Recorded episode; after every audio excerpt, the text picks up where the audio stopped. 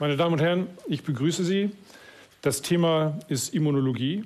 Ihr Immunsystem beschäftigt sich wahrscheinlich jeden Tag mit Ihren Zellen, das merken Sie nicht, und auch mit Ihrer Umwelt, das merken Sie auch nicht. Wann und wo haben Sie Kontakt mit Ihrem Immunsystem? Zunächst mal wissen Sie alle, Sie sind geimpft worden als Kinder. Es gibt zweitens Krankheiten, die Sie nur einmal, Infektionskrankheiten, die Sie nur einmal in Ihrem Leben haben, weil Sie anschließend immun sind. Und tatsächlich war der Beginn der Immunologie auch eine Impfung.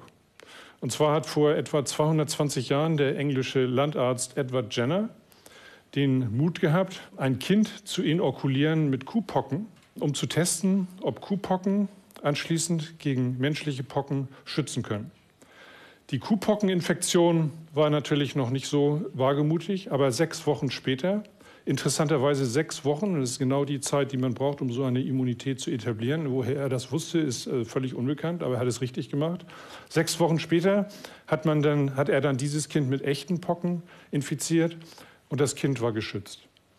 Und äh, das ist deswegen auch so eine bemerkenswerte Geschichte, weil heute die Forschung immer unter Druck ist, translational, also etwas Sinnvolles zu machen. Wir sind alle als Forscher unter Druck, nicht nur Grundlagenforschung zu betreiben, sondern wir sollen auch etwas zurückgeben. Wir sollen etwas Sinnvolles machen. Edward Jenner hat also gleich mit einem äußerst sinnvollen Experiment angefangen. Und das war der Beginn der Immunologie. Nun, heute ist die Immunologie im Zentrum der Medizin und zwar in einem zunehmenden Maße. Das betrifft auch Dinge, über die man zunächst nicht nachdenkt, wie Metabolismus, Übergewicht, Alterung, Fertilität und viele andere Dinge. Nun, was stellen Sie sich unter Ihrem Immunsystem vor? Das Immunsystem, anders als andere Organsysteme, besteht äh, nicht aus einem Organ, wie beispielsweise das Herz oder die Leber, sondern aus Geweben und Zellen, die über ihren ganzen Körper verteilt sind. Sie kennen die Lymphknoten, Sie kennen die Mandeln, es gibt lymphatische Gewebe im, im Darm beispielsweise, es gibt die Milz und dazu kommt das Knochenmark, dort kommen die Zellen her, und der Thymus. Der Thymus ist ein Organ in der oberen Brusthöhle mit einer speziellen Bedeutung für die Entstehung von T-Zellen. Das System ist deswegen sehr komplex, weil Sie die Zellen nicht nur an einer Stelle finden, sondern sie sind sozusagen ständig in Bewegung im ganzen Körper. Und ähm, woraus besteht jetzt das Immunsystem?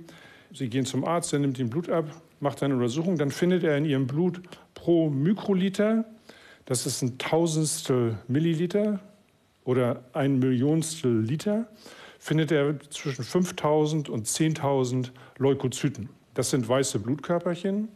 Und äh, darunter gibt es wiederum sehr viele verschiedene Klassen. Ich will Sie da hier auch nicht langweilen, aber ich möchte nur einige wichtige erwähnen. Es gibt Lymphozyten, das sind kleine, runde, weiße Zellen. Da unterscheidet man dann die B-Lymphozyten, diese produzieren Antikörper. Antikörper schützen sie zum Beispiel gegen Virusinfektionen oder auch gegen Bakterien. Dann gibt es sogenannte T-Lymphozyten, die heißen so, weil sie aus dem Thymus kommen. Und das sind die Zellen, die das ganze System steuern. Die können eine Immunantwort starten, sie können eine Immunantwort unterdrücken als regulatorische Zellen und sie können infizierte Zellen in verschiedenen Organen attackieren und zerstören und so verhindern, dass das Virus sich weiter ausbreitet. Daneben gibt es auch zum Beispiel Granulozyten. Wenn Sie irgendwo eine eitrige Entzündung haben, das, was dann als Eiter entsteht, sind, ist eine Mischung aus Bakterien ähm, und Granulozyten. So, diese ganzen Zellen müssen irgendwo gebildet werden, weil sie werden auch verbraucht. Und wenn Sie sie nicht mehr bilden können, dann haben Sie eben ein Problem, weil Sie nicht mehr genug von diesen Zellen haben. Die Bildung dieser Zellen erfolgt durch Stammzellen, die beim Menschen im Knochenmark sitzen. Und diese Stammzellen hat man 1961 eigentlich zum ersten Mal entdeckt.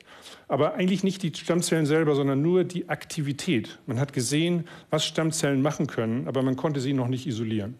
Und zwischen 1961 und heute, also das sind jetzt fast 60 Jahre, war es praktisch nur möglich, diese Zellen zu untersuchen, indem man sie aus einem Organismus rausholt und in einen anderen transplantiert, den man vorher bestrahlt hat. Und die Bestrahlung entfernen sie das Immunsystem, sie zerstören es und die Stammzellen können es dann wieder aufbauen. Das ist auch die Grundlage der Stammzelltransplantation in der klinischen Medizin.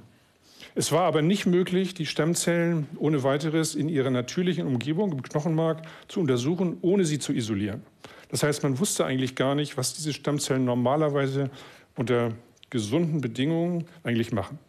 Um das Ziel zu erreichen, haben wir einen genetischen Schalter eingebaut in Stammzellen von Mäusen, ohne dass wir diese Stammzellen anfassen mussten. Und dieser genetische Schalter, das war jahrelange Arbeit. Ich hatte eine Doktorandin, die hat die ersten vier Jahre nur an der Methode gearbeitet und nichts hat funktioniert. Ähm, ich wurde dann schon nervös, die Fakultät machte Druck, ja, warum ich so ein gefährliches Projekt dieser Doktorandin gebe. Und die hat immer gesagt, keine Sorge, ich mache weiter. Und die hat das Problem tatsächlich dann gelöst und wir haben diesen Schalter gefunden und mit dem Schalter konnten wir einen Farbstoff einschalten, einen genetischen Farbstoff, mit dem wir die Zellen verfolgen konnten. Und jetzt stellen Sie sich vor, Sie schalten das an und dann warten Sie, wann dieser Farbstoff zum ersten Mal im Blut auftaucht. Das ist so, wie wenn Sie einen Farbeimer in, den, in Mannheim in den Fluss schütten und warten, bis das äh, in Rotterdam in die Nordsee fließt. Und das Ergebnis war, dass es wahnsinnig lange, es hat Monate gedauert, bis wir überhaupt Farbstoff äh, im Blut gefunden haben. Und man hatte bis dahin gedacht, das dauert nur Stunden. Und ich fasse Ihnen nur kurz zusammen. Die Stammzellen sind sehr selten aktiv, nur alle etwa drei bis vier Monate. Danach, dazwischen ist wieder eine Ruhephase. Sehr viele von denen beteiligen sich aber daran, das System zu erhalten. Und jeder einzelne produziert nur ganz wenig. Wenn Sie jetzt die Frage untersuchen wollen, welche Zellen entstehen denn aus einer einzelnen Stammzelle, macht die immer all die verschiedenen Zelltypen, die es gibt, oder nur einige, dann kommen Sie mit einem Farbstoff nicht mehr hin.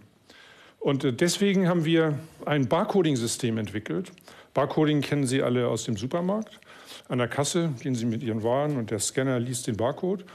Und äh, das ist nur, dass Sie eine Vorstellung haben, wie sowas funktionieren kann. Wir haben ein genetisches Barcoding-System entwickelt. Das funktioniert so, dass im Zellkern, in der DNA, eine Rekombination von Segmenten stattfindet und die ist zufällig. Und ähm, bisher gab es in der biologischen Forschung oder biomedizinischen Forschung eben praktisch vier Farben, mit denen man arbeiten konnte. Und durch diese Lotterie, die wir da erzeugt haben, können wir jetzt 1,8 Millionen verschiedene äh, Kombinationen erzeugen.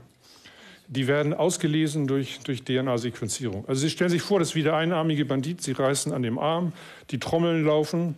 Das geht vielleicht einen Tag. In, in vivo, also in Mäusen, geht es ein bisschen länger als an einarmigen Banditen. Ähm, aber jedenfalls rastet das dann ein und dann haben Sie eine bestimmte Kombination. Und die Kombination bleibt erhalten in der Zelle und in den Nachkommen dieser Zellen. Und jetzt können Sie gucken, wo ist der Code hingegangen? Ist der Code in T-Zellen gegangen und B-Zellen gegangen und Granulozyten gegangen oder nur in einzelne?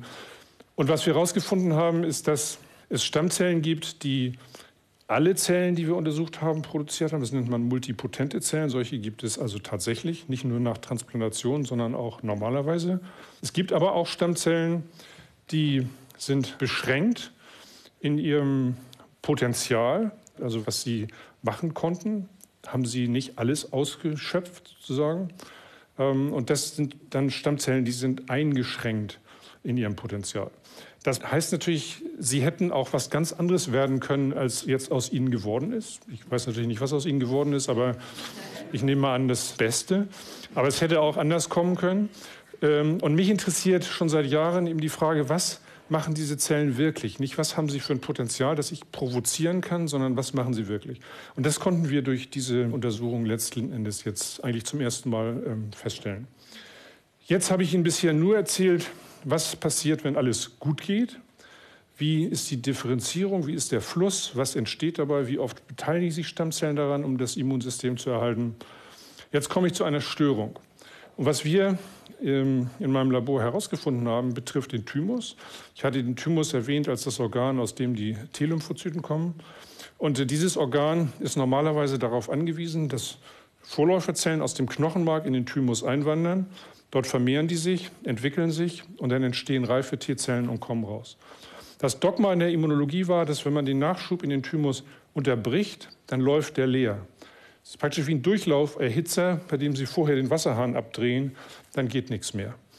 Wir haben aber herausgefunden, dass wenn man den Nachschub komplett abdreht, dass was ganz Überraschendes passiert. Dann fängt der Thymus an und produziert, wie wir sagen, autonom, selber aus sich selbst heraus weiter T-Zellen, ohne Nachschub von außen. Das heißt, die, diese Vorläuferzellen im Thymus bekommen so eine Art Stammzelleigenschaften. Und wenn Sie diesen thymusautonomen Zustand für einige Monate aufrechterhalten, dann entsteht in so einem Thymus eine T-Zell-Leukämie. Und das ist deswegen so bemerkenswert, weil man bisher eigentlich kein Modell dafür hatte, wie so eine Leukämie entstehen kann. Und wir stellen uns zumindest jetzt für diesen Fall so vor, dass normalerweise kommen junge Zellen, das hat jetzt was Zellsoziologisches, kommen junge Zellen in den Thymus und verdrängen die alten Zellen. Und das passiert ununterbrochen. Dieser Austausch findet ununterbrochen statt und damit halten sie die Population, nicht die einzelne Zelle, aber die Population der Zellen halten sie fit. Das ist wahrscheinlich das Gleiche übrigens im Darm und der Haut und den anderen Geweben, die aus Stammzellen ständig regeneriert werden. Und wenn Sie nun den Nachschub unterbrechen, dann stören Sie diesen Zellaustausch oder unterbrechen den komplett. Die Zellen fangen an zu altern und erst dann akquirieren die Zellen Mutationen. Und diese Mutationen führen dazu, dass es eine Leukämie gibt. Andersrum gesagt, wenn Sie eine Mutation haben in einer Zelle, die morgen nicht mehr da ist, dann haben Sie gar kein Problem. Das Problem entsteht erst, wenn Zellen langlebig sind und Mutationen akquirieren. Und das ist vielleicht ein Sonderfall für diese sogenannte T-Zell-Leukämie. Aber es ist interessant, darüber nachzudenken, dass es vielleicht nicht so einfach ist zu sagen, dass Krebs durch Mutationen entsteht in allen Fällen, sondern dass vielleicht auch noch eine Störung in der Zellhomöostase und dem genannten Austausch dem ganzen Prozess vorausgehen kann. Zum Abschluss möchte ich Sie motivieren, weiter die immunologische Forschung zu verfolgen. Es lohnt sich. Es ist unglaublich dynamisch, es ist spannend und ich glaube, die Immunologie wird noch viel für die Medizin tun. Aber natürlich kommen heute Fortschritte vor allem aus der Grundlagenforschung. Das ist jedenfalls meine Meinung. Ich danke Ihnen.